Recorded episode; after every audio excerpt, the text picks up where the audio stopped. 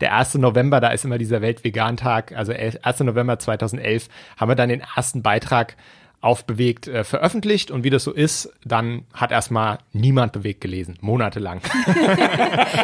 wir waren super aufgeregt, ja, oh, meine Güte, jetzt äh, gehst du hier live und ähm, naja, der Statistikzähler hat jetzt nicht wahnsinnig ausgeschlagen in den ersten Wochen.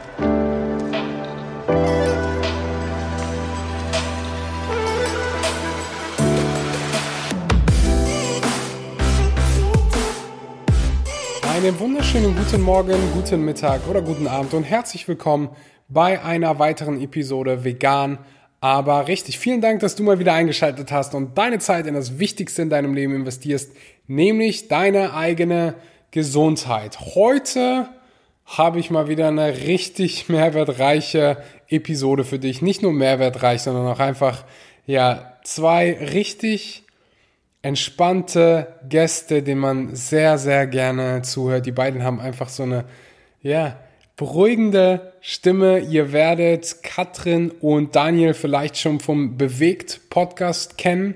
Die beiden sind Podcast-Hosts, ähm, sind Lauf-Coaches und sind selber auch ähm, ja, ambitionierte Läufer mit hunderten erfolgreichen Wettkampfteilnahmen, deren Marathonzeiten, ich musste mich gerade so ein bisschen festhalten, als ich das gelesen habe, Marathon-Bestzeiten liegen zum Beispiel bei 2 Stunden 54 Daniel und 3 Stunden 24 Katrin sind einfach, ähm, ja, Zeiten, an die ich wahrscheinlich selber niemals rankommen werde. Wir sprechen heute natürlich über die vegane Ernährung, gerade in Bezug aufs Laufen. Wir sprechen über ihr Business und welche Herausforderungen sie überwinden mussten, um bewegt aufzubauen. Außerdem sprechen wir über ihr neues Buch, was diesen Sommer erscheint. Ich habe oder ich werde nicht zu viel versprechen, wenn ich sage, das ist einer der schönsten Episoden, schönsten Interviews, die ich jemals geführt habe. Es geht gleich auch schon los. Bevor es losgeht, will ich einmal ganz kurz Danke an den Sponsor der heutigen Episode sagen. Vivo Life. Vivo Life ist mein Go-To-Place für vegane Nahrungsergänzungsmittel. Ob das Vitamin B12 ist, Vitamin D, Jod, Selen, die haben alle kritischen oder potenziell kritischen Mikronährstoffe in ein Produkt gepackt. Das heißt, das vegane Multinährstoffpräparat wurde von Nico Rittenau konzipiert und deckt dein Vitamin B12, Vitamin D und wie gesagt alle anderen potenziell kritischen Nährstoffe in einem Supplement ab. Ist super günstig, ähm, ist ab sofort bei violife.de erhältlich. Mit dem Code Axel kannst du 10% sparen. Es gibt auch veganes Protein und ja, viele weitere vegane Nahrungsergänzungsmittel. VivoLife ist 100%ig vegan. Für jede Bestellung wird ein Baum gepflanzt und wie gesagt, mit dem Code Axel kannst du 10% auf deine allererste Bestellung sparen. Wenn du schon Vivo Live Kunde bist, dann gerne immer meinen Link benutzen, den du in der Podcast-Beschreibung findest. Ich danke dir und würde sagen, jetzt geht's los mit der Episode. Hier sind Katrin und Daniel.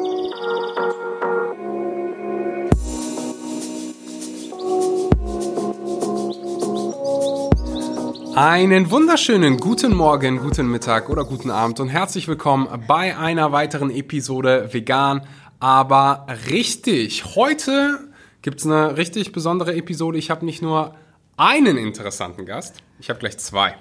Katrin und Daniel von Bewegt. Herzlich willkommen, ihr Lieben. Ja, herzlich, äh, vielen Dank, ähm, Axel. Vielen Dank für die Einladung und schön, dass wir hier sind. Wir freuen uns. Ich, ich, ich wollte gerade sagen, es ist mein erster Dreier, aber das würde sich wahrscheinlich komisch anhören, aber es ist das erste Mal, dass ich, glaube ich, mit drei Leuten einen Podcast aufnehme. Ähm, von daher, hohe Erwartung. Sehr schön, ja, wir sind gespannt, wir sind ganz unbedarft und äh, sind mal gespannt, was du uns gleich so alles für Fragen stellst. Mhm. Mich würde als allererstes mal interessieren, ihr könnt euch absprechen, wer, wer die Frage beantwortet wie bewegt quasi zustande gekommen ist. Wenn ich das richtig recherchiert, recherchiert habe, dann gibt es bewegt schon seit zehn Jahren, seit 2011, glaube ich. Genau, ähm, seit 2011, ja. Vielleicht nehmt ihr uns so ein bisschen mit auf die Reise. Wie hat das Ganze begonnen? Okay, äh, die Frage ist, wie viel Zeit hast du?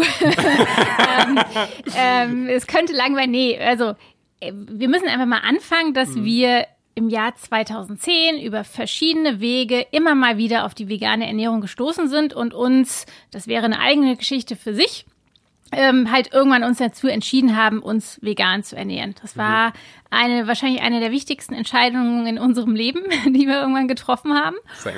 Und ähm, insbesondere Daniel ist ähm, auch über einen amerikanischen Blog auf die vegane Ernährung und auf die Kombination auch vegane Ernährung und Laufen gestoßen, weil gelaufen sind wir beide schon viel, viel länger, als wir uns vegan ernähren. Und dieser amerikanische Blog, der heißt No Meat Athlete und das war für uns in den ersten Monaten eine unheimliche Inspiration und Wissensquelle, was Rezepte angeht, was einfach so gerade so Thema Eiweiß etc. Es gab 2010 noch keine deutschen oder kaum deutsche Blogs. Also das kann man sich heute im Instagram Social Media Zeitalter alles nicht mehr vorstellen, wie das früher war. Und wir haben irgendwann nach ein paar Monaten gemerkt, hey, uns geht's super richtig gut mit veganer Ernährung. Wir können immer noch gut laufen, ähm, laufen immer noch Marathons. Daniel ist auch seine ersten, seinen ersten Ultramarathon gelaufen und haben aber gedacht, ja, sowas wie Nomad Athlete oder andere Seiten gibt es im deutschsprachigen Raum nicht.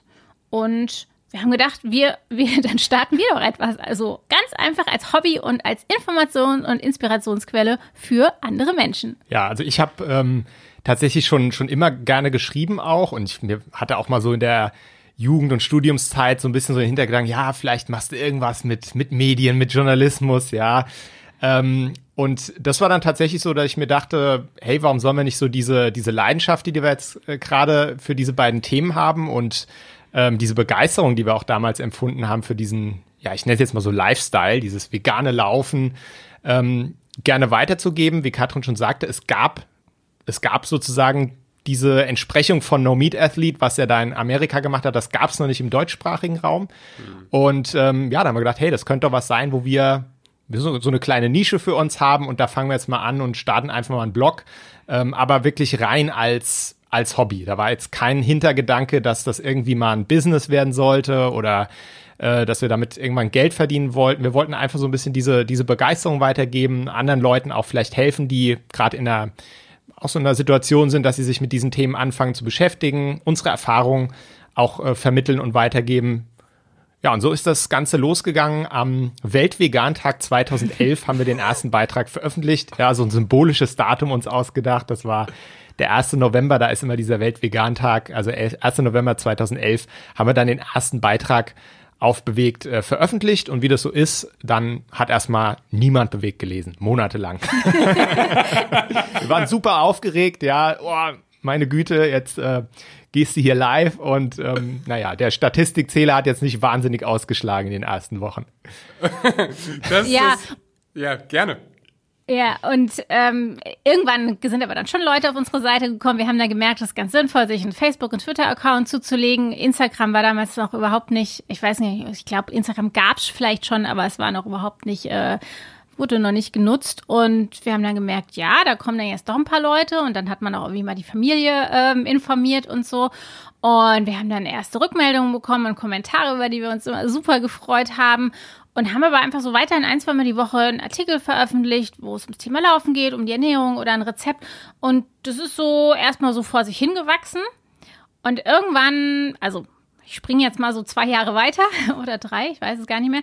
Irgendwann gab es so einen Punkt, wo wir überlegt haben, okay, ja, und irgendwann kam man so ein Punkt, wo wir halt neben Vollzeitjobs, neben natürlich regelmäßiger sportlicher Betätigung so am Punkt waren, wo wir gemerkt haben, okay, also entweder bleibt es auf dem Niveau oder wir müssen es eher ein bisschen runterfahren, weil ja, es ja auch irgendwie ein Zeitfaktor war, oder wir machen mehr draus. Und dann gab es noch so einen glücklichen Umstand, dass wir für die deutsche Version des No Meat Athlete Buchs, also es zieht sich so ein bisschen durch, wie du merkst, dieser Blog, ähm, das Vorwort schreiben durften für den äh, Compassion Media Verlag und wir uns irgendwann überlegt haben, was wäre denn eigentlich, wenn wir mehr draus machen? Also wenn wir unsere ganz normalen Angestelltenjobs, in denen wir auch wirklich glücklich und zufrieden waren, ähm, wenn wir die kündigen würden und versuchen aus unserem Herzensprojekt ein bisschen mehr zu machen. Und wir haben uns irgendwann überlegt, eigentlich haben wir gar nicht so viel zu verlieren. Wir wohnen im Rhein-Main-Gebiet. Es ist eigentlich auch eine Region, wo mit eher geringerer Arbeitslosenquote. Das heißt, wir haben immer gedacht, also egal was passiert, wir werden nicht unter der Brücke landen. Ja, mhm. also selbst wenn wir uns dann irgendwann wieder einen Job suchen müssen und halt irgendeinen Job nehmen, mit dem wir halt unsere Miete zahlen können. Das wird schon, das war so unsere größte Sorge. Das wird irgendwie klappen. Und dann haben wir 2014 ähm, unsere Jobs gekündigt und sind seit dem 1. Oktober 2014 selbstständig mit bewegt und allem, was so ein bisschen dazugehört mit verschiedensten Projekten. Das war eher der, super schnell Das war wirklich ein super schnell Durchlauf. Aber wir, also wir könnten allein dafür jetzt irgendwie hätten wir auch drei Stunden verwenden können.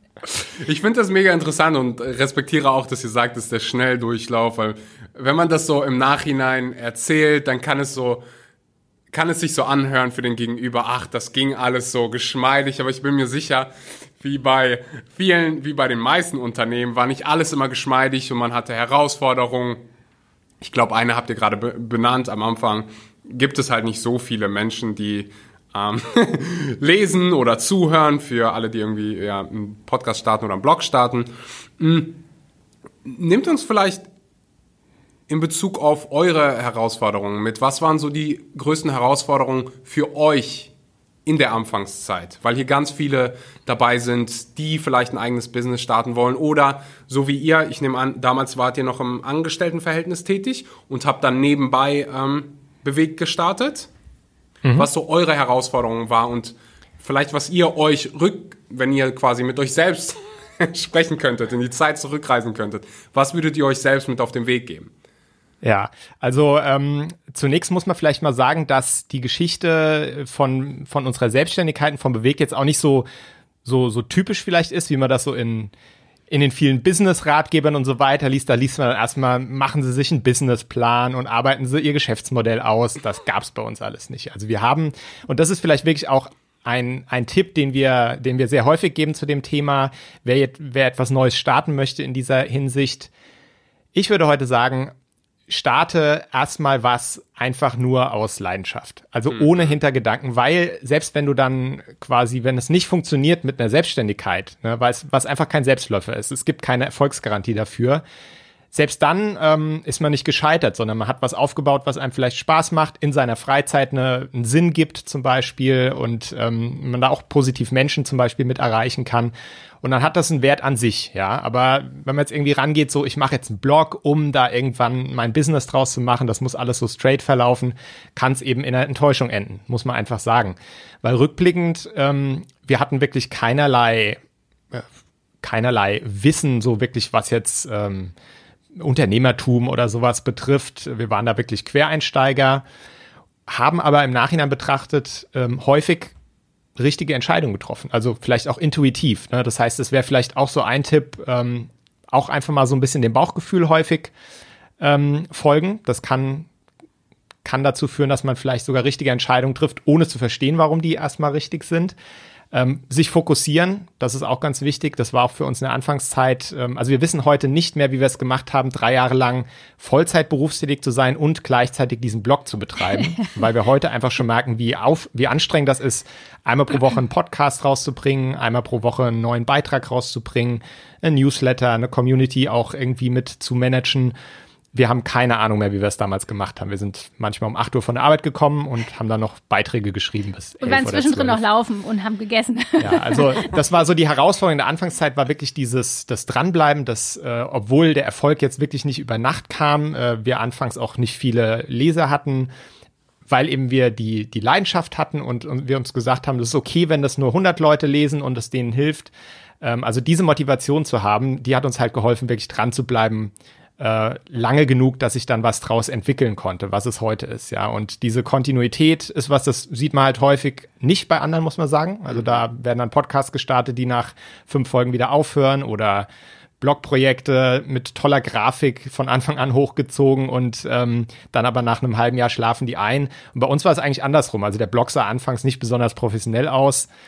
Aber es kam halt Inhalt. Es kamen regelmäßig neue Inhalte. Über Jahre hinweg haben wir einfach regelmäßig ähm, gepostet, versucht dabei so hilfreich wie möglich zu sein.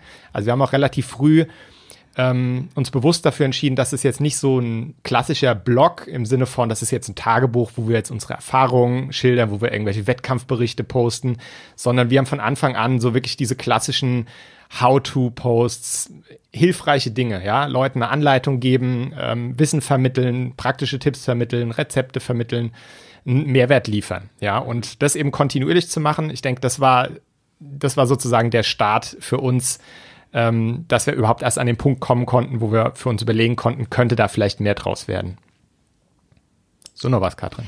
Oh, was uns auf jeden Fall, was uns auf jeden Fall auch geholfen hat, ist, dass wir, ähm, das kann man halt nicht so als Tipp verallgemeinern, aber wir sind halt zwei Menschen mit zwei unterschiedlichen Sichtweisen und auch äh, unterschiedlichen Ansichten und Wissen und unterschiedlicher Lebenserfahrung. Das hat uns auch unheimlich viel ähm, geholfen, weil wir uns da wirklich ergänzen konnten man kann sich halt irgendwie den perfekten Menschen an seiner Seite nicht backen, ähm, das ist klar. Aber wenn man halt eben so alleine ist und also wenn man sein Projekt alleine äh, macht, dann ist es unheimlich wichtig, dass man da trotzdem Leute um sich herum hat, die einen da ähm, egal auf welche Art und Weise unterstützen. Ob es Feedback ist, ob es Inspiration ist, ob man sich einfach mit jemand austauschen kann. Also nur alleine zu Hause in seinem Kämmerlein zu sitzen, das ist wahrscheinlich eine schlechte Idee. Und es ist unheimlich wichtig, sich damit Gleichgesinnten auszutauschen. Vielleicht auch nicht nur Gleichgesinnt, also schon Gleichgesinnt im Sinne, einfach ja eine, eine ähnliche Lebenseinstellung, aber äh, trotzdem auch mal, dass unterschiedliche Sichtweisen da reinkommen. Das hat uns auch geholfen, weil es gibt, äh, gibt ja auch Dinge, da diskutieren wir halt drüber. Und äh, da bin ich anderer Meinung als Daniel und das ist okay. Am Ende mhm. kommt dann halt irgendwie was raus. Aber das äh, würde ich auf jeden Fall auch jedem nur empfehlen und mit auf den Weg geben. Oh, ich habe noch einen Tipp. Ich habe noch einen Tipp, der ist vielleicht schon so ein bisschen, ähm, bisschen tiefer geht der, aber und das ist auch nicht so, dass das jetzt das, das alleinig Richtige ist, sondern da gibt es verschiedene Wege, aber was für uns damals würde ich sagen, 90 Prozent des Grundes war, dass wir ein Business dann irgendwann hatten, war, dass wir relativ früh angefangen haben, eine E-Mail-Liste aufzubauen. Also mhm. quasi irgendwie eine Möglichkeit zu haben, äh, mit den Leuten, die so den Blog lesen, den Podcast hören, in Verbindung zu treten.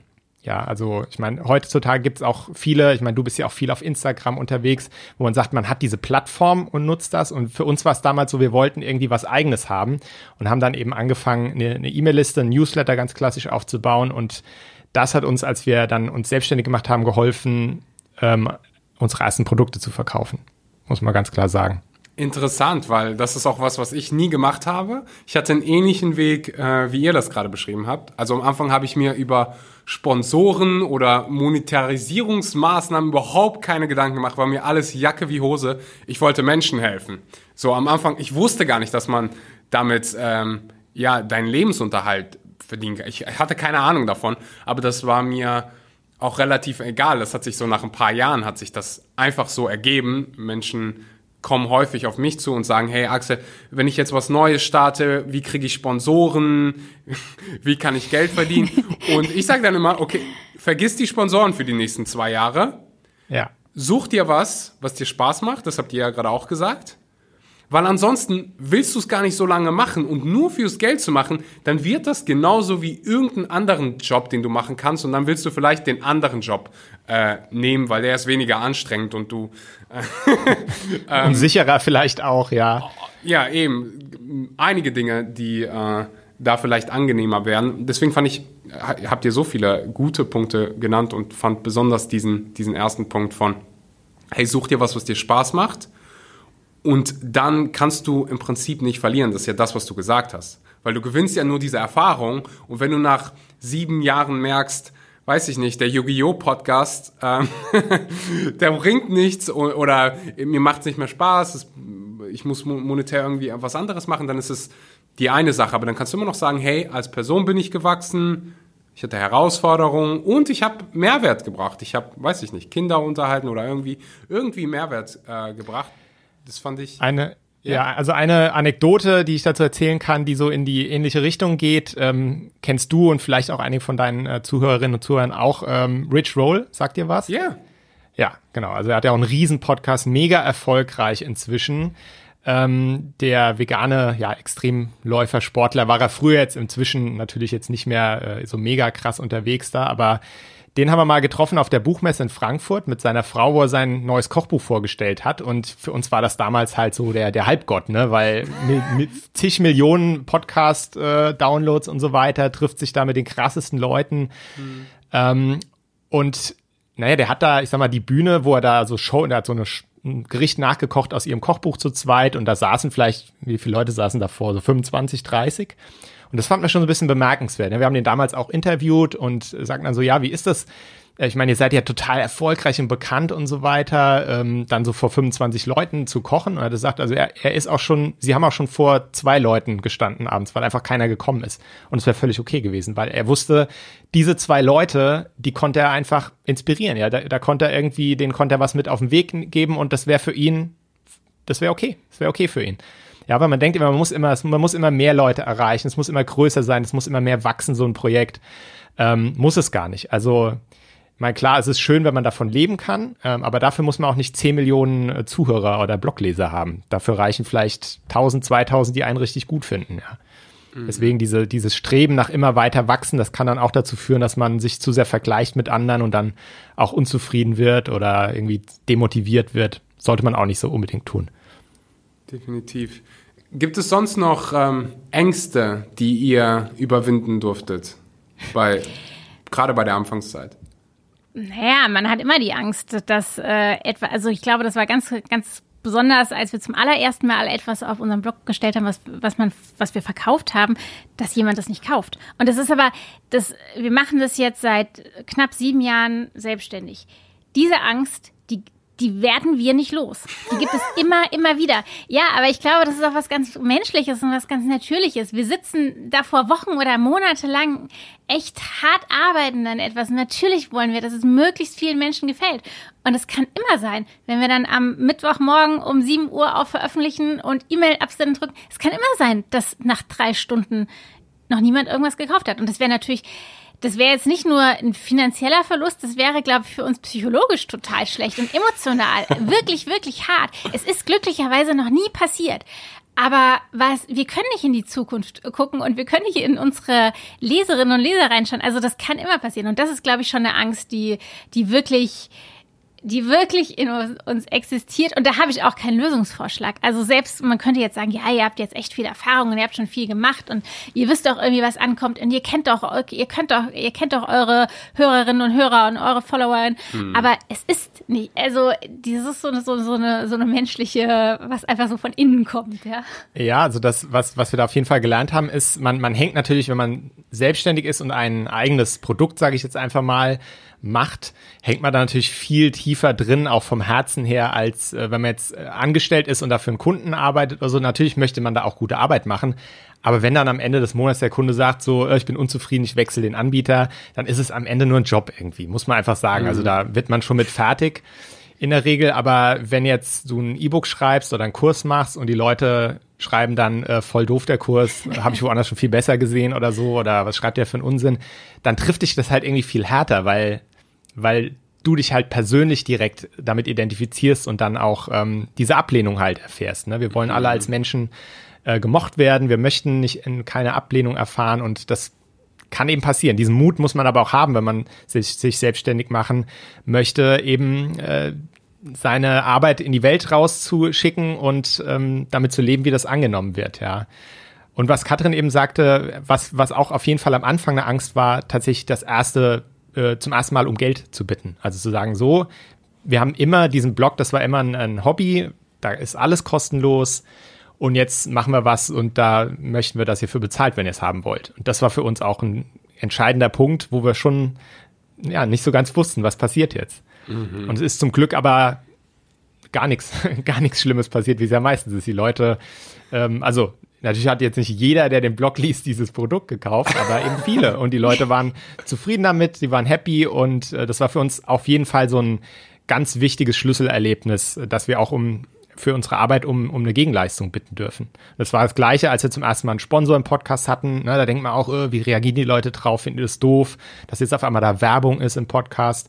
Aber auch da haben wir eigentlich, wir haben noch nie irgendwie eine, eine negative Rückmeldung dazu bekommen. Und wenn, also, muss ich sagen, ja, also, von irgendwas muss man leben. Ne?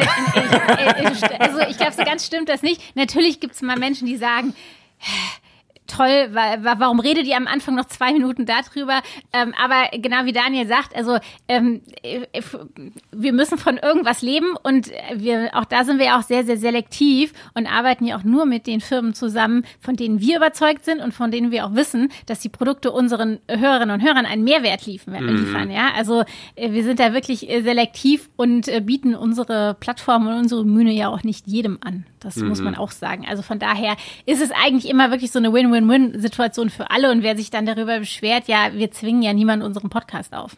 Es kommt aber selten vor. Ja, es kommt also, sehr selten jetzt vor. Eben so, passiert so gut wie nie. Aber du kennst es ja bestimmt auch. Es gibt immer Menschen, äh, die sich über etwas äh, beschweren, weil sie denken, alles muss hundertprozentig kostenlos sein. Ja, ja, ja, also das kann ich so nur wiedergeben. Die meisten sagen sogar, oh, danke, dass du mir das empfohlen hast. Oder die ja. fragen mich dann daraufhin und so suche ich auch mir selbst meine Kollaborationen aus, wenn ich weiß, okay, dafür ist ein großer Bedarf, danach fragen die Leute mich immer wieder. Bei mir sind es vegane Nahrungsergänzungsmittel. Dann macht es natürlich Sinn, einen Sponsor dafür zu haben. Ähm, und dann kann man beides so ein bisschen mit, miteinander vereinbaren. Zu, zur Angst, ich würde sogar mittlerweile behaupten, dass diese Angst und andere in Anführungszeichen negative Emotionen hilfreich sein können und immer auf irgendwas hinweisen. Also wenn ich beispielsweise irgendwas launche und ich, hab, ich spüre dieses Kribbeln im Bauch und merke so, okay, ähm, das hier ist mir gerade extrem wichtig. So, ich probiere das immer so als Zeichen zu nutzen, hey, ist gar nichts Schlechtes, dass ich jetzt irgendwie diese, diese, dieses Aufgeregtsein habe oder vielleicht auch ein bisschen Angst. Weil natürlich, ich habe ganz viel Arbeit oder ihr habt dann ganz viel Arbeit in ein Produkt investiert, ganz viel Zeit und dann können diese Emotionen auch hilfreich sein. Ja, es ist auf jeden Fall so. Also man, man weiß ja auch mittlerweile, dass äh, so ein bisschen Aufregung von der Prüfung in der Uni oder in der Schule, dass es ja eher was, was Positives ist mhm. und dass einen das auch pusht. Ähm, von daher, ähm, ja, also man muss, man muss so, eine, so, eine, so, einen guten Mittelweg finden, weil äh, wirklich Angst, Angst ist ja erstmal nicht was, also Aufregung ist gut, aber Angst, das ist das kann einen ja auch hemmen. Ja, ja definitiv. Finde ich muss mega. Es, muss es so eine Waage sein. Das sehr weil, gutes weil, Beispiel ja. mit, mit dem Aufgeregtsein, weil das, man könnte ja auch sagen, ich bin nervös. Ja. Und ich finde, mhm. es gibt ja, mir fällt gerade so meine, meine erste Fahrstunde ein und meine, ähm, meine Fahrprüfung. Da war ich so nervös, dass, da hast du, das hatte nichts mit aufgeregt zu tun. Das war, ich war einfach nur nervös und habe deswegen tausende Fehler gemacht. Aufgeregt ist so, das hat so was Positives. Mhm. Du bist zwar irgendwie angespannt, aber dein ganzer Körper ist so bereit, ready. Wahrscheinlich, wenn du so ein Rennen startest, dann ähm, Daniel, wirst, wirst mir wahrscheinlich zugeben, spürst du das am Anfang auch, diese Aufgeregtheit, ja, dein Body, dein Körper ist einfach ready, ähm, um, um zu liefern. Ja, also wie gesagt, Katrin hat jetzt eben die, das Prüfungsbeispiel gebracht. Ich habe sofort äh, an so an, an Wettkampf oder so gedacht, wo das auch. es gibt es gibt also diese klassische Wettkampfangst auch. Es gibt wirklich Menschen, die, was ich auch verstehen kann, ähm, vor ihrem ersten, äh, ja, vor der Laufveranstaltung, wenn sie da mitmachen zum Beispiel, total aufgeregt sind. Und das kann natürlich die Leistung auch hemmen, ja. Mhm. Wenn es wirklich so, wie du sagst, so eine Angst, eine Nervosität ist, aber eine grundsätzliche Angespanntheit, so ein bisschen so dieses Kribbeln im Magen, die Aufregung, die ist eigentlich immer da und die ist auch positiv, ne, weil es ja auch so evolutionär gesehen, das ist dann so dieser, weiß nicht, so dieser Fight-and-Flight-Modus, man ist halt, alles ist auf Leistung gerade getrimmt, auf, auf Abliefern und das will man ja eigentlich, wenn man zum Beispiel einen Wettkampf macht. Mhm. Habt ihr irgendeine Routine, irgendeine Angewohnheit, die euch in diesen Momenten hilft? Atmen. Es ist, es ist wirklich so. Ja, das hört sich ja. immer so komisch an. Ich habe, ähm, ich mache gerade die 500 Stunden Yoga-Ausbildung. Ich mache auch sehr viel Yoga und ich bin, ich bin, habe wirklich immer gedacht, ich bin kein spiritueller Mensch. Ähm, je mehr ich da eintauche und je mehr ich da mache, desto mehr merke ich so simple Sachen wie Atmen. Das vergisst man leider in den Situationen. Also klar, natürlich atmet man, um zu überleben, aber einfach so die mal dieses bewusste Ausatmen. Ja, das das kann, das kann so schnell äh, schon entspannen und einfach auch so gewisse Anspannungen lösen. Also wenn man das macht, das hilft schon mal eine ganze Menge. Ja, ansonsten, ähm, also wenn man jetzt beim, beim Laufbeispiel bleibt, ist es natürlich, äh, wenn man die Grundlagen geschaffen hat und einfach sich gut vorbereitet hat auf etwas, dann kann man sich das einfach auch vor Augen rufen, ne? dass man sich einfach sagt, ich habe ich hab meine Arbeit erledigt bis hierhin, ja, ich habe alles getan. Das trifft jetzt wieder auf alles zu, kann man auch sagen. Wenn man jetzt ein neues Produkt launcht, ich habe alles dafür gegeben, dass es ein perfektes Produkt ist, dass es so gut ist, wie ich es kann. Und dann kann man auch, ne, dann atmet man ein paar Mal durch und weiß, du hast deinen Teil ähm, getan und alles, was jetzt passiert, ist, es liegt eigentlich nicht mehr in deinen Händen. Ja. Mhm. Und äh, genau, das, das wäre vielleicht auch noch so ein Tipp. Man sagt ja auch so schön, hol doch mal tief Luft. Ja, es ist genau, genau das. Wobei es nicht nur um die Luft holen, sondern um die Luft auch wieder äh, rausbringen geht. Also, ja, oder atme mal so. ganz tief ja. durch, so, ja. um es genau. besser zu formulieren. Und das ist ja. was, was ich auch selber ab und zu mache, wenn ich merke, so von einem Interview, äh, das hatte ich schon so ein, zwei Mal, besonders wenn ich so, weißt du, äh, oder wisst ihr, als ich angefangen habe, quasi, oder bevor meiner Zeit, bevor ich Social Media gemacht habe, gab es so ein paar Leute, die, die ich verfolgt habe. So, und als ich die als erstes Mal auf dem Podcast hatte, war so, oh mein Gott, ich bin gerade so nervös. und äh, Gott sei Dank äh, kenne ich diese Atemübung und mache selber, meditiere schon seit, keine Ahnung, sieben, acht Jahren. Und das hilft enorm, einfach mal runterzukommen. Und ich wüsste, ich wünschte mir, ich hätte diese Atemübung schon gekannt, als ich meinen Führerschein gerade gemacht hätte. da wäre ich nicht zweimal durchgefallen. Wir haben jetzt ausführlich übers Business, über, über, über die Business-Seite gesprochen. Lass uns ein bisschen auch über das Körperliche sprechen, ein bisschen über vegane Ernährung. Mhm. Ihr habt gesagt, ihr habt den Umschwung so zur veganen Ernährung vor circa zehn Jahren gemacht. Ja, ähm, ein bisschen mehr. Mittlerweile schon fast elf, aber ja. ähm, was waren so körperliche Veränderungen, die ihr gerade auch in Bezug aufs Sportmachen äh, für euch entdeckt habt? Das ist echt. Willst du anfangen? Soll ich anfangen? Ja, witzigerweise. Ja. Also erstmal muss man dazu sagen, es ist, es ist lange her, muss man einfach sagen. Es ist äh, elf Jahre inzwischen her, so dass wir jetzt, äh, ich, ich kann mich teilweise gar nicht mehr so gut dran erinnern, wie es mir damals äh, körperlich ging. Wir sagen, wir, ja, wir sagen tatsächlich, ähm, also auf, als Antwort auf diese Frage, so Thema körperliche Veränderung ähm, durch vegane Ernährung, sagen wir, also wir sind einfach wir sind halt auch nicht, wir sind nicht langsamer geworden. Es hat uns nicht ausgebremst. Mhm. Ich kann jetzt aber nicht sagen, dass wir danach irgendwie nur noch vor Energie gestrotzt hätten oder so das äh, wäre einfach unseriös, weil ich, äh, weil ich immer denke, da gibt es so viele andere Faktoren, die da eine Rolle spielen. Ne? Wir haben ja mhm. jetzt nicht nur äh, quasi keine tierischen Lebensmittel mehr, mehr gegessen, sondern es kam auch ähm, ja, eine andere Beschäftigung mit der Ernährung, dass man plötzlich darauf achtet, ein bisschen vollwertiger zu essen, auch mehr Vollkornprodukte, Obst, äh, Gemüse ist sicherlich auch der Anteil hochgegangen. Also ist ein bisschen schwierig, das so, so äh, wissenschaftlich genau so rauszu, rauszurechnen, was, was für einen Anteil hat jetzt die Ernährung daran, wie es einem geht und was nicht. Deswegen ist unsere Antwort immer auf die Frage, wir konnten nach dieser Ernährungsumstellung weiterhin unseren, unseren Leistungssport machen, den wir damals schon gemacht haben. Wir waren damals schon ambitionierte Läufer, sind Marathon gelaufen und die, die Entwicklungskurve, die sportliche, die ging im Prinzip weiter nach oben, so wie es vorher schon angefangen hatte. Also wir haben so ich würde sagen, als wir uns kennengelernt haben, 2007, 2008, da haben wir beide das Laufen, wir waren schon Läufer und sind auch schon beide Marathon gelaufen, aber wir haben da nochmal intensiviert unser Training, ne, weil man es plötzlich zusammen machen konnte. Und äh, das hat einen eben angetrieben. Äh, und deswegen ging da schon sozusagen unsere Entwicklung nach oben. Wir haben neue Bestzeiten aufgestellt. Und das hat eben auch nach der Umstellung auf die vegane Ernährung nicht aufgehört, sondern das es gab quasi keinen Knick und deswegen kann ich nicht sagen, ob die vegane Ernährung mir jetzt geholfen hat oder nicht, aber sie hat mir jedenfalls nicht im Weg gestanden. Das ist so ein bisschen unsere, unsere Antwort auf diese Frage nach, der, nach den körperlichen Veränderungen.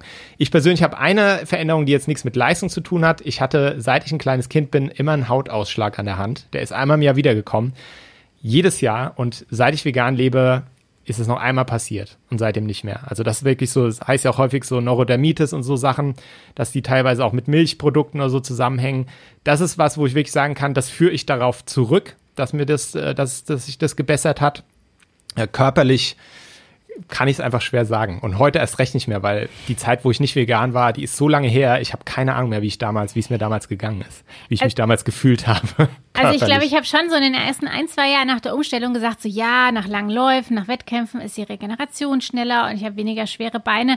Ähm, Würde ich auch so, also ich glaube, es war auch so eine Zeit, auch ähm, wo gewisse Leute, die sich vegan ernährt haben, damals ähm, in den Medien standen, dass man da so ein bisschen mehr hingeguckt und mehr hingeschaut hat ähm, und dann vielleicht auch selbst gedacht hat, ja, oh, vielleicht bin ich jetzt echt lockerer, vielleicht, vielleicht regeneriere ich schneller.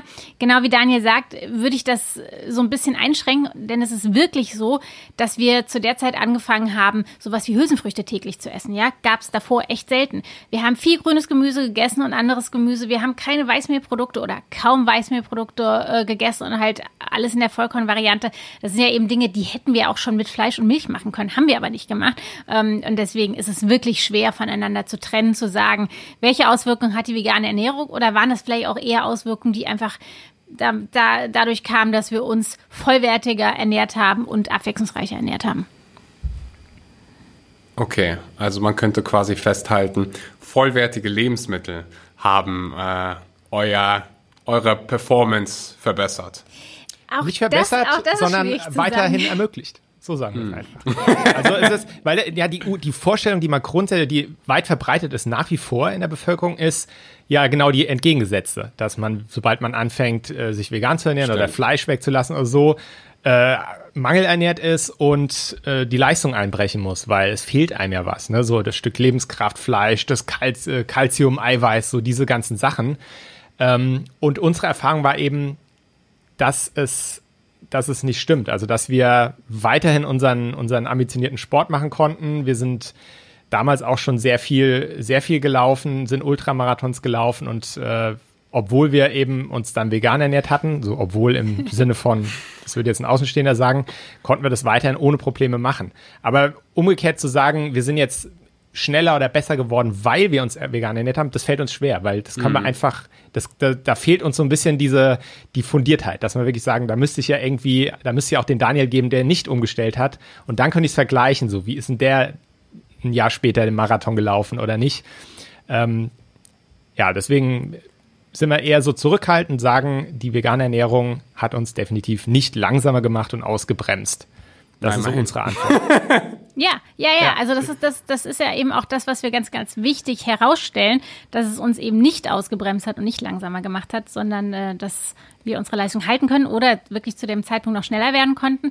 Wobei schneller werden ja auch mal eine Sache von Training ist. Also das ist ja ein mhm. ganz, ganz entscheidender Faktor. Und wie Daniel schon gesagt hat, war das einfach eine Zeit, wo wir schneller geworden, also wo wir mehr trainiert haben, wo wir auch äh, vielleicht an unserem Training, an, an unseren Trainingsmethoden rumgeschraubt haben, Sachen ausprobiert haben. Ich denke, wenn ich jetzt heute ähm, wenn ich jetzt heute mich bis heute nicht vegan ernährt hätte und heute umstellen würde, würde ich wahrscheinlich nicht schneller werden. Es liegt aber einfach daran, dass ich äh, halt elf Jahre älter bin und ähm, auch das Alter ja natürlich eine Rolle spielt. Ja? Also mhm. äh, große Sprünge ähm, ähm, jenseits der 40 zu machen, äh, ähm, passiert selten.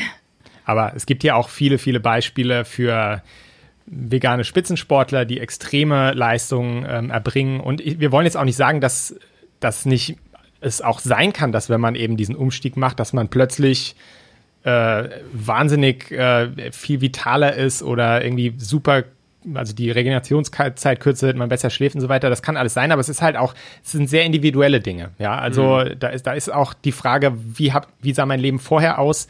Wir haben jetzt vor, bevor wir vegan wurden, auch nicht irgendwie uns nur von Fertigpizza oder so ernährt, ne? Wir waren ja damals schon Sportler, die auf ihre Gesundheit auch geachtet haben, also wir hatten damals auch schon einen recht gesunden Lebensstil, ähm, äh, deswegen kann es vielleicht sein, dass, dass so, ein, so ein Unterschied äh, dann krasser ausfällt, wenn man vielleicht bis dahin nicht so auf seine Ernährung geachtet hat und, äh, und seinen Körper eben nicht gut behandelt hat und dann sagt, ich ernähre mich jetzt vegan, damit einhergehend ändere ich vielleicht auch noch ein paar andere Sachen in meinem Leben, tue meinem Körper was Gutes, na klar kann man dann plötzlich sich viel besser fühlen oder auch mhm. äh, gesundheitliche Probleme in den Griff kriegen, das will ich absolut nicht ausschließen. Aber es ist halt eine sehr individuelle Sache, ähm, deswegen würden wir jetzt nicht von unserem Beispiel da auf, auch unbedingt auf alle anderen irgendwie das übertragen wollen. Vielen Dank dafür, dass ihr so äh, transparent und authentisch seid. Als ihr umgestellt habt, ich nehme an, ihr müsst eine Menge Kalorien essen oder ihr dürft eine Menge Kalorien essen, wenn ihr so viel, ähm, ja, euch so viel bewegt. Ähm, auf welche Lebensmittel habt ihr zurückgegriffen oder ist es grundsätzlich, ist es euch einfach gefallen, die gleiche Menge Kalorien vegan zu bekommen? Oder musstet ihr mit irgendwelchen besonderen Tricks wie Datteln mit Nussbutter anfangen? Also erstmal muss man mal sagen, dass ähm, ich kann es für mich sagen, seit ich dich kenne, Daniel, aber ich glaube, ich kann es insgesamt für uns beide sagen, wir haben noch nie Kalorien gezählt. Also wir wissen auch nicht, ähm, wie viel wir äh, tagtäglich verbrauchen, was genau unser Training verbraucht. Klar trage ich so eine Uhr, äh, die mir angeblich irgendwie das anzeigt, aber das vertraue, der, der vertraue ich auch nicht so ganz. Deswegen ist es schwierig zu sagen, ja, weil ich wirklich nicht sagen kann, wie viel, wie viel Kalorien ich esse. Ich esse das, worauf ich Lust habe. Äh, das geht für uns beide. Wir essen eigentlich das, worauf wir Lust haben, äh, und wir essen, bis wir satt sind. Punkt. Und ja, sicherlich gibt's auch mal Tage, wo ein Stück Kuchen mehr gegessen wird, als äh, man dann eigentlich schon satt ist. Aber so, ich denke, verstehst, was wir meinen. Ähm, und Ja, nee, also eigentlich ist, es wirklich, ist es deswegen schwierig zu sagen. Klar essen wir auch sowas wie Datteln oder Nussmus oder so oder Nüsse, aber nicht, weil wir denken, so, wir müssen das jetzt noch essen, damit wir noch Kalorien äh, zu uns führen, sondern weil das einfach Bestandteil von, von, von, der, von der Mahlzeit ist, dass wir uns irgendwie Nussmus auf unser Porridge machen oder dass äh, Datteln sind halt auch ähm, wirklich, also ich würde mich jetzt, ich ist jetzt nicht so, dass ich jetzt täglich fünf Datteln esse, aber zum Beispiel so mal als Snack oder Nachtisch, wenn man denkt, so, ich habe jetzt irgendwie so Lust auf was Süßes, dann halt irgendwie eine Dattel mit Nussmus gefühlt, ist super. Oder Datteln sind natürlich auch ein tolles Essen, um sie beim Laufen mitzunehmen, weil sie halt eben sehr viel konzentrierte Energie und schnelle Energie liefern. Aber es, so läuft es bei uns halt nicht, dass wir sagen, so, ich brauche noch 300 Kalorien, was esse ich? Nee, also äh, du hattest schon anklingen lassen, Katrin, wir haben schon immer eigentlich recht intuitiv uns ernährt. Ähm, und das heißt, das heißt, wir haben gegessen oder wir essen, bis wir, bis wir satt sind. Ja, und wir snacken auch zwischendrin ganz gern. Und das haben wir auch damals, als wir unsere Ernährung umgestellt haben, ähm, also wir mussten, wir mussten uns nicht irgendwie quälen, dass wir plötzlich auf die gleichen Kalorien kommen. Das kann man so nicht sagen. Wir haben weiterhin gegessen, bis wir satt wurden und das hat gereicht. Wir haben auch nicht irgendwie abgenommen oder sowas. Ähm, was wir halt von Anfang an eigentlich gemacht haben, weil wir das damals auch über, über No Meat Athlete, äh, Matt Fraser, den, den Blogger, kennengelernt haben, ähm, dass wir unsere Gerichte äh, zum größten Teil nach der Grain Green Bean Formel zubereiten. Ähm, das heißt also, Gerichte sollten sozusagen einen Bestandteil Vollkorngetreide enthalten, einen Bestandteil Gemüse oder auch insbesondere grünes Gemüse und ein Bestandteil Hülsenfrüchte. Ja, und das ist sozusagen dann äh, ein abgerundetes veganes Gericht, weil es verschiedene Lebensmittelgruppen oder wichtige Lebensmittelgruppen miteinander kombiniert, die auch jeweils ein bisschen unterschiedliche Nährstoffe beitragen oder Nährstoffprofile haben. Und da hast du ja immer Hülsenfrüchte drin, die eben auch guter Eiweißlieferant sind. In Kombination mit Getreide weiß man ja, dass sich die Aminosäurenprofile ähm, sehr gut ergänzen, meistens mhm. von Getreideprodukten und Hülsenfrüchten. Und man hat eigentlich immer eine sättigende Mahlzeit, ja. Wenn man dann noch zwischendurch irgendwie Nüsse snackt oder Nussmus, äh, mal einen Smoothie trinkt oder so. Also das ist wirklich so unsere, unsere Ernährung von Anfang an gewesen. Ist es uns nicht gef schwer gefallen, das Gewicht zu halten. Aber auch hier würde ich sagen, das ist sehr individuell. Wir wissen von vielen Leserinnen und Lesern von unserem Blog, dass sie tatsächlich so ein bisschen das Problem haben, dass sie dann, wenn man eh schon so veranlagt ist, vielleicht äh, mehr abnimmt, als man möchte ähm, wenn man eh schon so ein bisschen an der, an der Grenze zum, zum Untergewicht äh, kratzt, dass es einem dann schwerfällt, wenn die Leute auch gerade nicht so, nicht so ein Hungergefühl haben oder so, nicht so viel essen können. Da sollte man dann natürlich bewusst zu, zu energiedichten Sachen greifen, also gerade so Nussmus und sowas, fettreiche, also Avocado, so, so Sachen eben, können da helfen. Äh, aber für uns war es nie ein Problem. Also wir generell so was Gewicht betrifft, haben wir es ganz gut getroffen. Also irgendwie mit unserer Ernährung balancieren wir seit vielen, vielen Jahren immer äh, sehr gut auf unserem Gewicht. Also da, da nimmt nicht viel zu, da nimmt nicht viel ab. Äh, das, das, wir haben irgendwie so ein Gleichgewicht gefunden zwischen unserem Sport und der Ernährung, was sich aber ganz automatisch und ohne Anstrengung einstellt.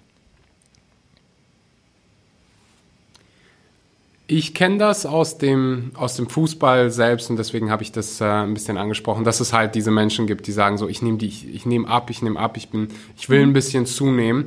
Und beim Fußball, und es gibt ganz viele andere Sportarten, ähm, ja, läuft man ja einfach so viel und verbrennt so viele Kalorien und dann höre ich halt auch immer wieder, hm, was kann ich denn machen, um äh, ja, mal mindestens mein Gewicht zu halten und nicht abzunehmen. Ja, also so. ich, äh, zum einen muss man natürlich sagen, beim Laufen, äh, das wird manchmal so ein bisschen überschätzt, was man da an Kalorien verbrennt. Ich würde sagen, gerade so als Kraftsportler hat man da eher das Thema, weil man einfach einen höheren Grundumsatz hat äh, mit, der, mit der Muskulatur. Und so ein schmächtiger Läufer oder eine Läuferin, ähm, ja, wenn die mal so eine 8 Kilometer, 10 Kilometer Runde laufen geht, so wahnsinnig viel Kalorien verbrennt man dabei nicht.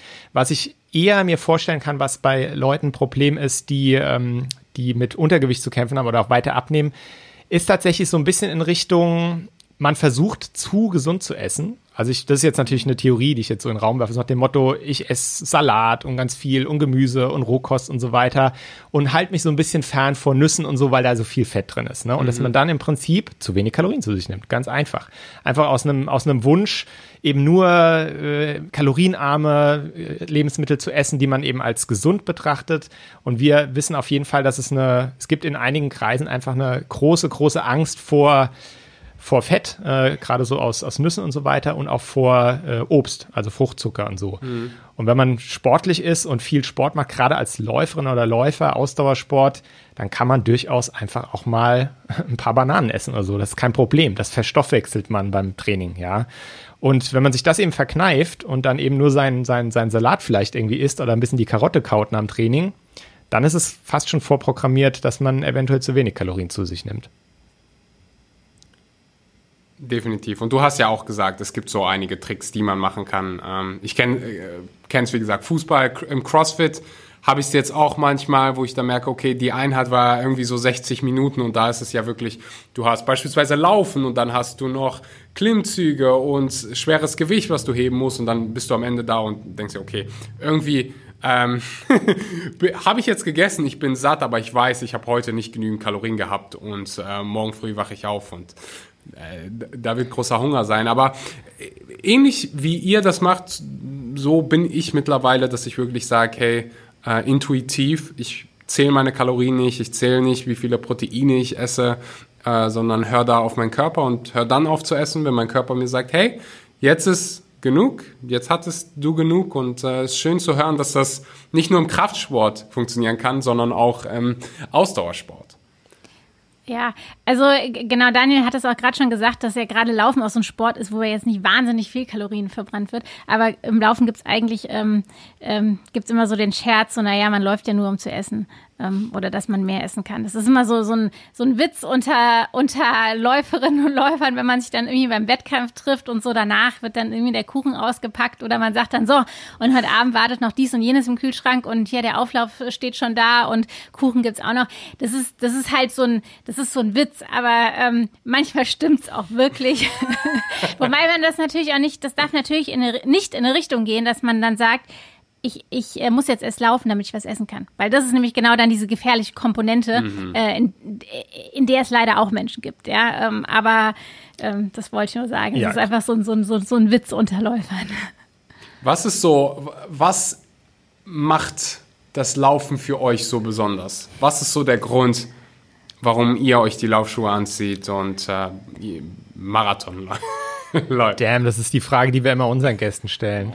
Das müssen wir ja. jetzt Sehr gute Frage. Also, also erstmal, erstmal muss, muss, muss ich sagen, dass es mittlerweile, also ich laufe schon, also boah, ich, ich laufe ja schon so, wenn ich so das absolut nicht ambitionierte nehme, wo ich irgendwie stolz war mit, mit 13, dass ich drei Kilometer im Stück gelaufen bin oder so.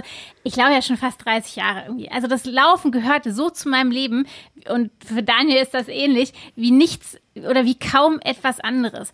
Es gibt oft einfach gar nicht die Überlegung. Also selbst in Zeiten, wo jetzt, wo wir nicht wissen, wann finden wieder Wettkämpfe statt, wofür lohnt es sich jetzt zu trainieren. Es gibt nicht die Frage, gehe ich laufen oder gehe ich nicht laufen. Ich gehe halt einfach drei, vier, fünf Mal die Woche laufen. Das ist, das ist um das einfach so ein bisschen vorwegzuschicken. Das ist eine Gewohn ja. Gewohnheit. Ja. Also es ist eigentlich so die, nichts mit zu tun, oder? als hättest du gefragt, so, was ist denn für dich das Besondere am Zähneputzen? Ja? also es, ist, es ist ein fester Teil unseres Lebens tatsächlich geworden, so dass man häufig gar nicht mehr sich diese Frage stellt, so warum gehe ich eigentlich? Aber man macht es halt einfach, wie andere mhm. vielleicht einfach ins Fitnessstudio gehen, Krafttraining machen. Aber natürlich, natürlich ist das Laufen für uns auch was ganz Besonderes. Und ähm, also ich würde sagen, wenn ich jetzt äh, also mein, mein Punkt eins ist einfach diese, es ist ein extremst minimalistischer Sport. Ähm, man braucht einfach nicht groß äh, Equipment dafür, man braucht keinen keine, keinen Sportplatz, keine, keine man braucht keine anderen Menschen dafür, ja, mit denen man sich vielleicht irgendwo trifft zum Fußballspielen oder so. Ja, man kann es einfach selbst machen. Man geht einfach aus der Tür und dann macht man, dann läuft man, dann geht's schon los.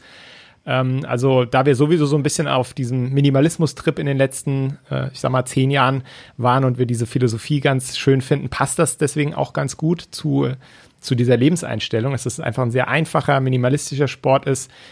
Dieses meditativ, meditative, was einige vielleicht nicht dran mögen. Vielen Menschen ist Laufen auch zu langweilig. Kann ich auch verstehen. Aber für mich ist es einfach schön, dieses, dieses sich wiederholende. Man hat so die Strecken, man, man läuft die ab, man kommt so ein bisschen manchmal, wenn man Glück hat, sogar in, in Flow rein. Ähm, und es ist tatsächlich für mich, war immer in der Schule, habe ich immer eine Vier oder so im Sport gehabt. Das war mein schlechtestes Fach. Und es ist etwas, wo, ähm, ja, es ist einfach ein Sport, wo man durch, durch Arbeit, durch Disziplin, durch Fleiß ähm, ja, ein bisschen was erreichen kann. Jetzt das heißt nicht, dass man irgendwie äh, deutscher Meister wird oder so oder Spitzensportler, aber man kann einfach tolle Erfolge erzielen, auch wenn man vielleicht als so durch dieses Grund Schulsportraster durchgefallen ist und sagt, du bist nicht sportlich, kann man, wenn man mit dem Laufen das eben erreichen, ja, und ja, so diese, diese Befriedigung, diese Erfolgserlebnisse, freundschaftliche Aspekte auch. Man lernt unheimlich viele tolle Menschen kennen dadurch. Ja, das war jetzt schon mehr als ein Grund. Ja, ich würde ich würd noch ergänzen, man ist draußen, man ist in der Natur. Ähm, mhm. Das ist, finde ich, ein ganz, ganz wichtiger Aspekt, weil wir ansonsten hier einfach auch sehr viel äh, drin sind und drin äh, in geschlossenen Räumen arbeiten. Ähm, man kann Laufen wirklich fast immer und fast überall machen. Auch nochmal ergänzend zu dem Aspekt, dass man niemand sonst dafür braucht. Also ich kann fast überall auf der Welt kann ich laufen. Ich kann zu jeder Tages- und Nachtzeit äh, laufen.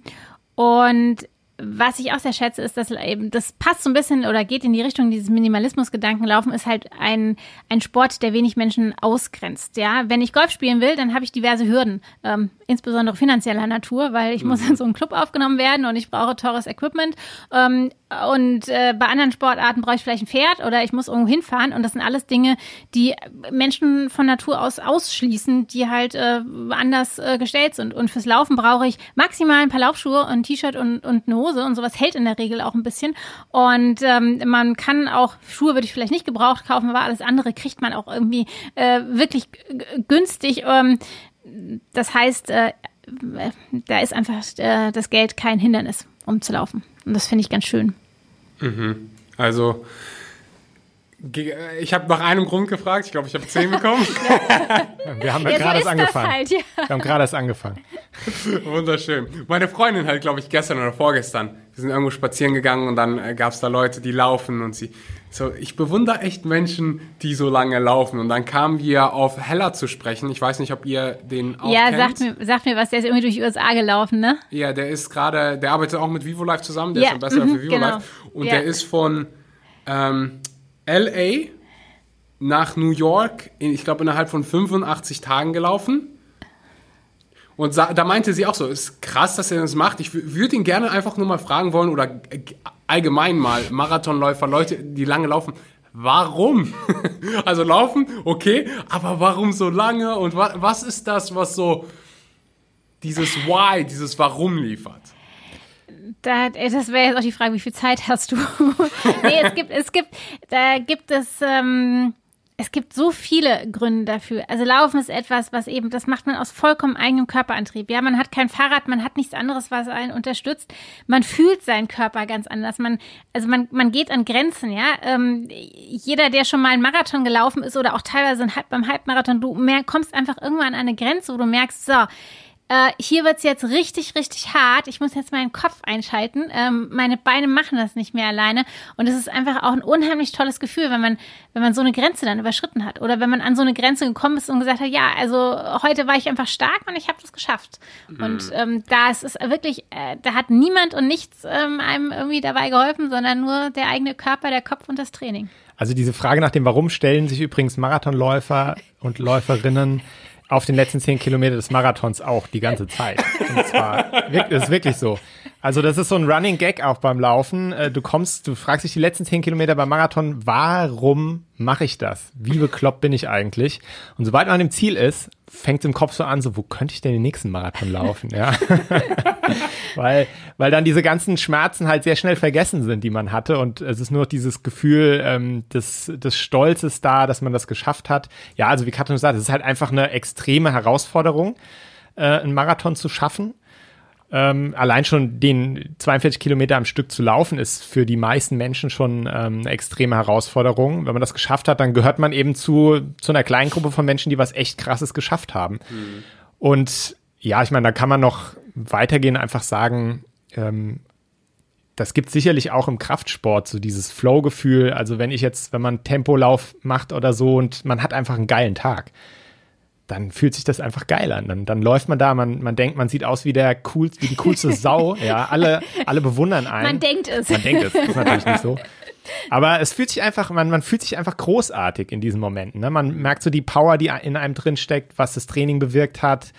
Ähm, alles harmoniert miteinander und, und du bist einfach eine Maschine, ja. Und das ist einfach ein cooles Gefühl, was man im Alltag nicht so häufig hat, weil man eben häufig irgendwie rumsitzt und rumgammelt, ein bisschen träge ist ähm, und einfach dieses Gefühl zu haben, was der Körper leisten kann. Und klar, das kann man in vielen Sportarten haben. Und für uns ist es eben laufend. Ne? Das ist eben die, zu der wir da gefunden haben. Und ich denke, so ein bisschen wird die, wird jeder Sportler, jede Sportlerin eine ähnliche Antwort geben, egal was jetzt die Sportart ist. Ein Kletterer wird sagen, ja, dieser Flow, den ich beim Klettern, wenn ich diese schwierige Stelle geschafft habe, habe, das Adrenalin, was da durch meinen Körper geht. Im Kraftsport ist es nicht anders, so dieses Gefühl, irgendwie das Gewicht hochgestemmt zu haben oder so. Und beim Laufen ist es eben ja, dieses Gefühl, diesen, diesen Schmerz, diesen inneren Widerstand auch äh, überwunden zu haben, den Schweinehund zu überwinden, sich durchzubeißen, wenn es auch wirklich gar nicht mehr geht, bei einem Wettkampf vielleicht und ins Ziel zu kommen und zu wissen, man hat seine beste Leistung abgeliefert. Alles, was ging an dem Tag rausgehauen und das ist einfach ein Stolzgefühl, was sich da einstellt.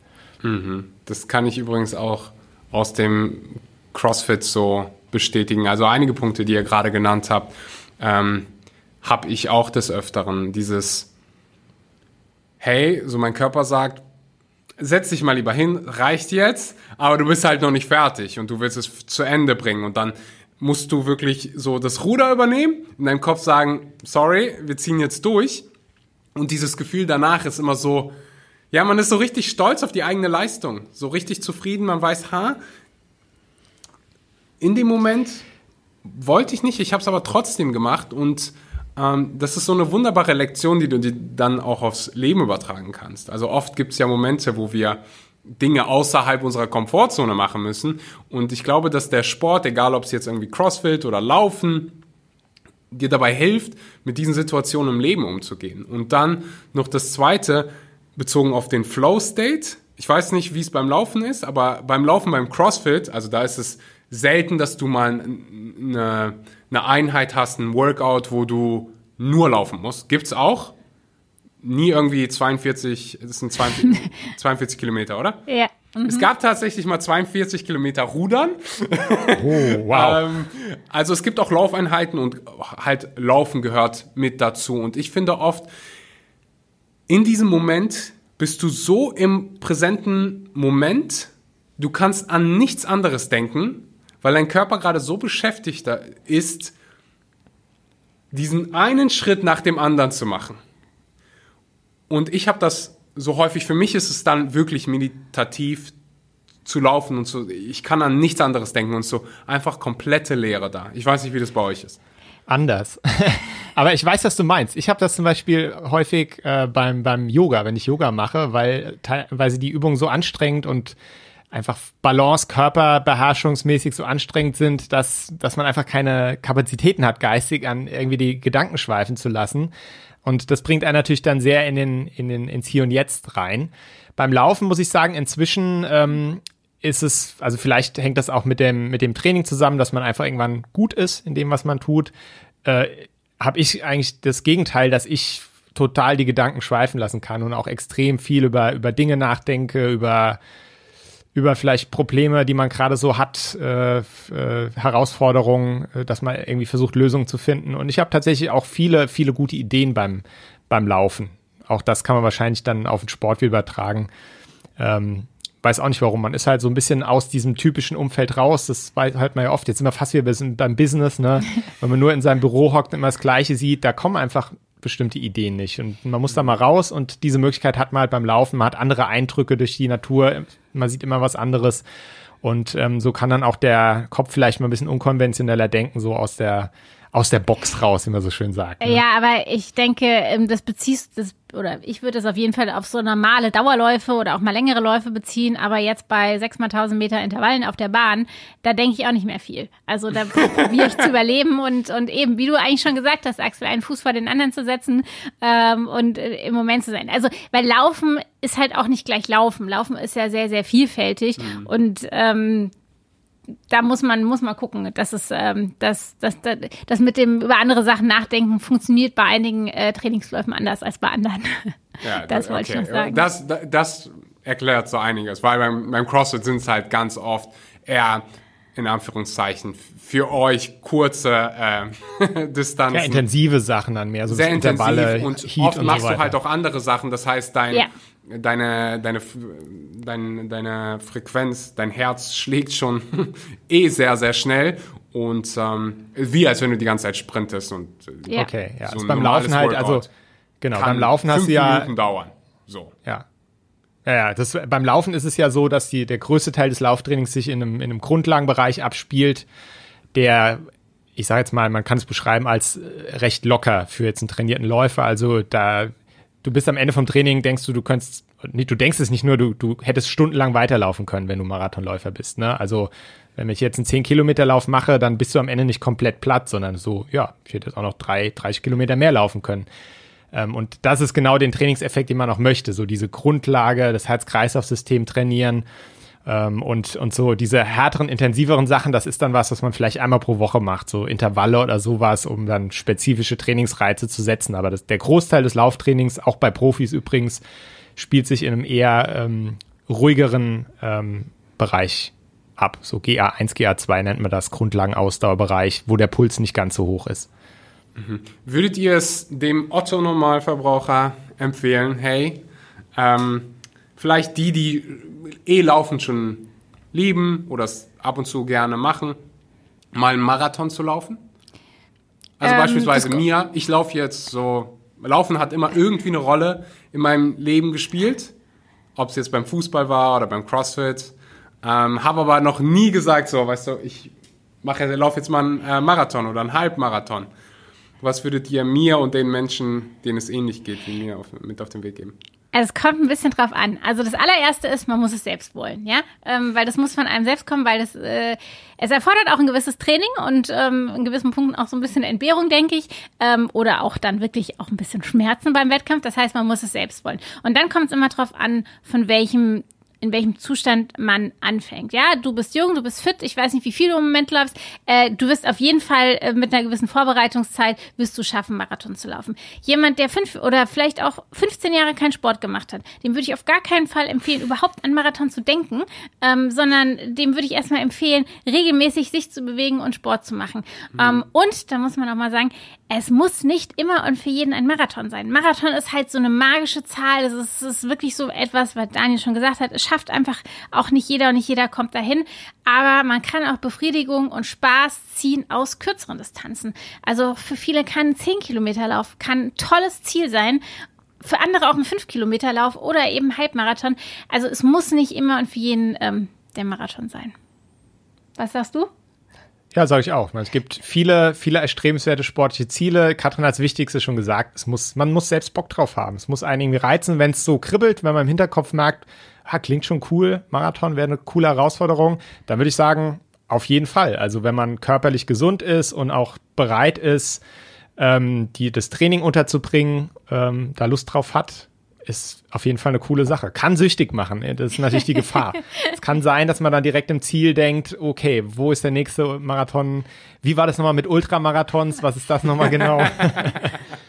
Äh, also wir, wir sind ja inzwischen sehr tief vernetzt in der Laufszene und auch in der Triathlon-Szene kennen wir viele Menschen und äh, wir wissen, es geht immer noch eine Nummer verrückter, ja. Also es geht immer noch krasser und bei manchen entwickelt sich tatsächlich so eine Dynamik, dass man dann tatsächlich das noch ein bisschen mehr braucht. Und das reicht einem dann nicht mehr, die Befriedigung, die einem vielleicht ein Marathon-Finish gibt. Und man braucht größere Ziele. Also das kann sich dann auch aufschaukeln. Und für uns ist immer auch ganz wichtig, dass einfach dieser, der Spaß am Sport sollte immer im Vordergrund stehen. Wir sind alle Hobbysportler, egal wie ambitioniert wir das betreiben. Und ähm, da muss man auch so ein bisschen sich selbst kennen und Gefühle entwickeln, dass man nicht nur noch von, von Bestleistungen äh, angetrieben wird und, und lebt, weil das auch irgendwie so eine Lehre irgendwann führen kann, wenn es dann irgendwann nicht mehr weitergeht weil man kann nicht immer besser werden. Mhm. Apropos Marathon, ihr habt gerade ein Buch fertig geschrieben. ja. ja, das nicht, war auch ein Marathon, ein Marathon der anderen Art. das sagt mir so fast jeder, der ein Buch geschrieben hat. Also, das war so einer der größten Herausforderungen. Das hatte ich mit jedem Podcast-Gast, der hat mir immer wieder, oder die Person hat mir immer wieder gesagt, hey, du Axel, das war also einer der härtesten Dinge, die ich gemacht hat, habe. Und da waren Profiathleten mit dabei, egal wo es herkommt. Unternehmer, das war so immer der, einer der äh, härtesten Aufgaben. Warum, warum war es eine große Challenge für euch? Ja, es ist, also wir würden tatsächlich, die, ich würde tatsächlich die gleiche Antwort geben. Es war wirklich hart und wir sind seit vielen Jahren schon, äh, wir bloggen regelmäßig. Wir haben, ich weiß nicht, wenn man es zusammenrechnet, wahrscheinlich auf dem Blog schon fünf äh, riesige Bücher veröffentlicht, wenn man die Beiträge hintereinander hängen würde. Äh, und wir haben ja auch selbst schon ähm, digitale Produkte gemacht. Ne? Wir haben also äh, schon Bücher für Laufanfänger, für Leute, die Halbmarathon, Marathon laufen wollen. Das sind auch umfangreiche Bücher. Die könnte man eigentlich, wenn man die als Buch rausbringen würde, nicht als, als digitalen Kurs, wäre das wahrscheinlich auch ein normal dickes Buch. Warum es jetzt uns, ja, warum wir da so wirklich dran gearbeitet haben an diesem Buch? Wahrscheinlich, weil es eben so ein, das ne, ist so die eine Gelegenheit, dein Buch zu schreiben. Ne? Das ist, äh, wir haben jetzt, wir haben da lange drauf gewartet, auf diese Möglichkeit dass wir einen Verlag hatten, der einfach super zu uns gepasst hat, der uns auch gesagt hat, ihr könnt euer Buch machen, wir geben euch nicht, nicht vor, was es werden soll. Und dann will man es halt auch einfach richtig gut machen. Man will diese Gelegenheit nutzen und es soll genau das Buch werden, was man schon immer sich erträumt hat. Und da fängt dann halt auch so dieser Perfektionismus an, dieses, oh, das muss besonders gut werden, ich muss jetzt zu Hochform auflaufen beim Schreiben. Und man steht sich manchmal dann halt so ein bisschen selbst auch im Weg, ne? Ist vielleicht so, wenn man einen Blogbeitrag macht, sagt man, okay, den kann ich auch später nochmal bearbeiten, wenn, wenn euch da jetzt nicht so perfekt alles ist oder die Sprache. Ähm, aber im Buch geht's halt nicht, ne? Das wird dann abgeliefert und wenn das gedruckt ist, dann ist das das Buch. Vielleicht ist das der Grund. Aber es war wirklich eine Herausforderung. Wir haben es abgegeben, sind froh drüber und es ist wirklich, also wir sind sehr zufrieden. Ähm, jetzt muss man halt gucken. Wir hoffen natürlich, dass es auch gut angenommen wird. Genau. Was vielleicht auch noch mal so eine, äh, hereinspielt, ähm, ist, dass dass man sich in normalen Zeiten auch mal anders ablenken kann, ja, dass man sagen kann, auch mal geht man in die Sauna, man fährt mal zwei Tage weg oder sowas. Und das waren alles Sachen, die in dieser Zeit, als wir in diesem Buch äh, gesessen haben, halt durch Corona nicht möglich war. Ähm, das heißt, ähm, es hat manchmal so einfach so eine positive Inspiration ähm, und eine positive Ablenkung gefehlt. Ich glaube, das hat es auch einfach für uns das war, ist so nichts Greifbares, aber es hat es sicherlich auch an dem einen oder anderen Punkt etwas schwieriger gemacht, weil wir halt eben sehr, sehr, sehr viel Zeit zu Hause zu zweit gesessen haben, ähm, weil vieles andere halt eben nicht ähm, möglich war. Ich weiß nicht, wie viel ihr über das Buch sagen dürft. Das, ich glaube, es kommt Och, diesen wir Sommer. Wir dürfen einiges sagen. Einiges. Also wenn wir jetzt die, wenn wir die Möglichkeit haben, ergreifen wir sie gerne. Ja, also ja haut äh, raus. Ich weiß noch gar nichts. Ich weiß, dass es Super diesen cool. Sommer kommt. Ich glaube, Ende Juli habt ihr mir am Anfang gesagt. Genau, also Ende um, Juli ist aktuell der, der anvisierte Termin. Mhm. Ähm, das Buch wird Run Vegan heißen. Wie könnte es anders sein? Das ist auch so ein bisschen so ein Slogan, der uns schon lange begleitet. Der steht auch auf unseren Laufshirts drauf, die wir auch, die auch unsere Community trägt. Und ähm, es ist tatsächlich so die Essenz, muss man sagen, von dem, was wir in den letzten zehn Jahren mit Bewegt gemacht haben. Ähm, es gibt vier Teile. Der erste heißt Run. Da geht es tatsächlich darum, wie man mit dem Laufen einsteigt, aber auch für, für fortgeschrittene Läuferinnen und Läufer eben Trainingstipps, wie baut man sich ein strukturiertes Training auf, etc. Also wir haben es auch wirklich darauf geachtet, dass jeder, egal ob er jetzt am Anfang oder schon weiter fortgeschritten ist in Sachen Ernährung oder auch in Sachen Laufen, jeder findet für sich was äh, im Buch, was er mitnehmen kann. Ähm, das ist eben der Laufteil. Dann gibt es den zweiten Teil, der heißt Vegan. Da geht es einfach um die vegane Ernährung. Auch da wieder der Einst vom Einstieg bis äh, zur Nährstoffbedarfsdeckung äh, bis hin zu äh, Sporternährung und so weiter. Äh, der dritte Teil heißt dann Run Vegan. Der kombiniert sogar bei, sozusagen beides, weil für uns äh, hat sich einfach rauskristallisiert, das ist für uns mehr so als die Summe der Teile. Ne? Also wir sind nicht Veganer und wir sind Läufer, sondern wir sagen immer, wir sind vegane Läufer. Das ist irgendwie für uns, das gehört zusammen. Das ist ein, ja, auch wenn das Wort man vielleicht nicht so mag, ist für uns einfach ein Lifestyle geworden und auch eine Möglichkeit für die vegane Lebensweise positiv zu werben. Ja, weil ich meine, wir und auch die ganze Community, die wir um unseren Blog aufgebaut haben, ähm, wir laufen ja auch bei, bei Laufwettkämpfen zum Beispiel als teambewegt.de und wir ziehen die T-Shirts an, dass andere sehen, dass wir vegan sind und entkräften auf die Weise eben auch gewisse Vorurteile gegenüber der veganen Ernährung, leben das positiv mhm. vor. Und das soll eben in diesem dritten Teil rauskommen, dass man da Lust bekommt, auch Teil dieser Bewegung zu werden. Es sind auch Interviews mit, mit fünf veganen Sportlerinnen und Sportlern aus unserer Community drin, die so ihre Tipps, ihren Werdegang berichten. Und es gibt natürlich einen riesigen Rezepteteil am Ende mit vielen, vielen ähm, Gerichten. Genau, also wirklich ein sozusagen der, der Blog bewegt, wenn man da mal vorbeischaut bei uns, das alles in ein Buch reingequetscht. Äh, nur das Beste quasi aus dem Blog in dieses Buch reingepackt. Und Ja, und- haben schon mal gesagt, wir können jetzt eigentlich aufhören. Zack, Ja. da ist das Buch, das ist alles, was wir jemals gemacht haben.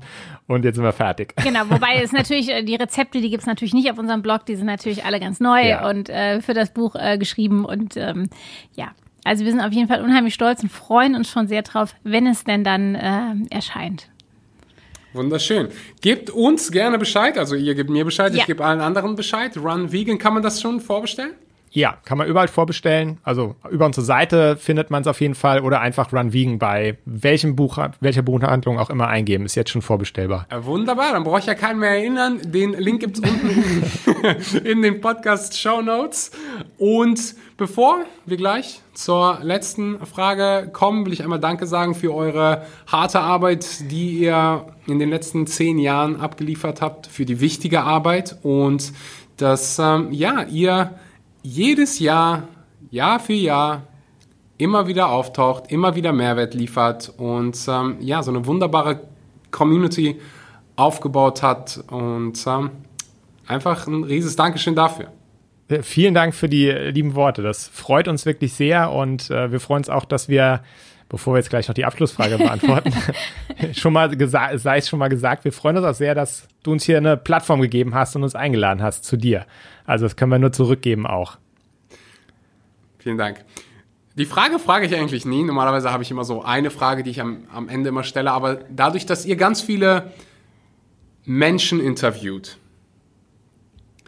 ist meine Frage an dieser Stelle, was war der beste Ratschlag, den ihr in einem Interview mit einem Podcast-Gast oder Athleten, wie auch immer, bekommen habt? Quasi live im Ähm, Stream. So da- ein Moment, der so euch in den Kopf schießt.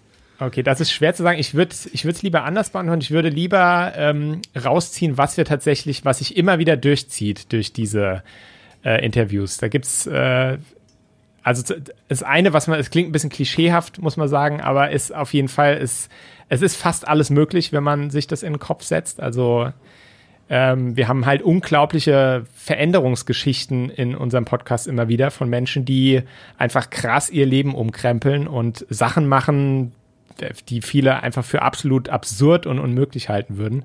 Also von, äh, von ich laufe irgendwie sechs Jahre lang jeden Tag bis hin zu ich mache fünf Ironmans an fünf aufeinanderfolgenden Tagen. So hatten wir alles schon dabei.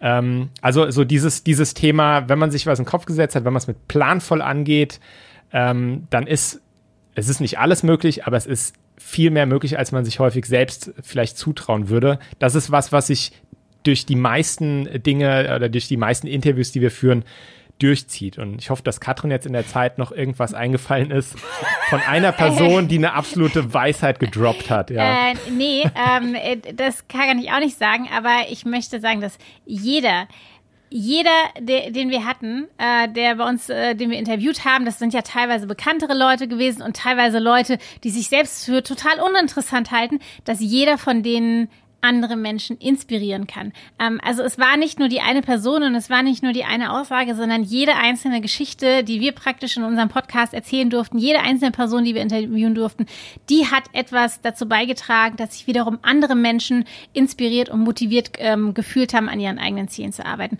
Und das finde ich, auch etwas, was sich bei uns durchzieht, dass eben jeder eine tolle Geschichte zu erzählen hat und jeder, jeder einfach einen Mehrwert für andere liefern kann. Man merkt das vielleicht selbst gar nicht mal, ja. Aber ähm, egal, ob man nur mit den Nachbarn spricht um, oder ähm, äh, eben jede Woche mehrere tausend Leute haben, die den Podcast hören, ähm, man erreicht immer eine ganze, ganze Menge. Deswegen kann ich das gar nicht auf eine einzelne Person oder eine einzelne Aussage runterbrechen. Damit musst du jetzt leben, Axel. Ja, okay. Wird nicht mehr Da versagt nachhaken. wir so gut bis jetzt und jetzt haben wir es alles kaputt gemacht in der letzten Frage. Nein, alles gut, kann ich absolut ähm, nachvollziehen. Und ich hoffe, dass mir niemand diese Frage jemals stellen wird. Ansonsten guckst du einfach nochmal unser Interview von heute an, da fällt bestimmt schon was ein. Ich danke euch beiden für eure Zeit. Ja, danke dir. Sage jedem, der hier zuhört, falls dir die Episode gefallen hat, dann teilt sie gerne, teile sie in der WhatsApp-Gruppe, auf Instagram. Sag ähm, uns gerne noch Bescheid. Also tag uns auf Instagram, wenn du die Episode auf Instagram post. Bewegt ist das auf Instagram, äh, nicht wahr? Genau. Bewegt Genau. und ähm, Bewegt Ja, mit ich- V. bewegt mit V, genau. ja. Und ich freue mich schon in ein paar Jahren mal wieder von euren äh, ja, nächsten Herausforderungen zu hören. Ultra, Ultra, Ultra Marathon oder das nächste Buch. Wer weiß, was die Zukunft bringt. Wer weiß, was die Zukunft Vielleicht machen wir auch CrossFit in ein paar Jahren. Mal schauen. Wer weiß, wer weiß. Und du läufst dann den Marathon. Eine sehr, sehr interessante Idee. Okay, ich danke euch. Ich sage einen wunderschönen guten Morgen, guten Mittag oder guten Abend und bis zum nächsten Mal.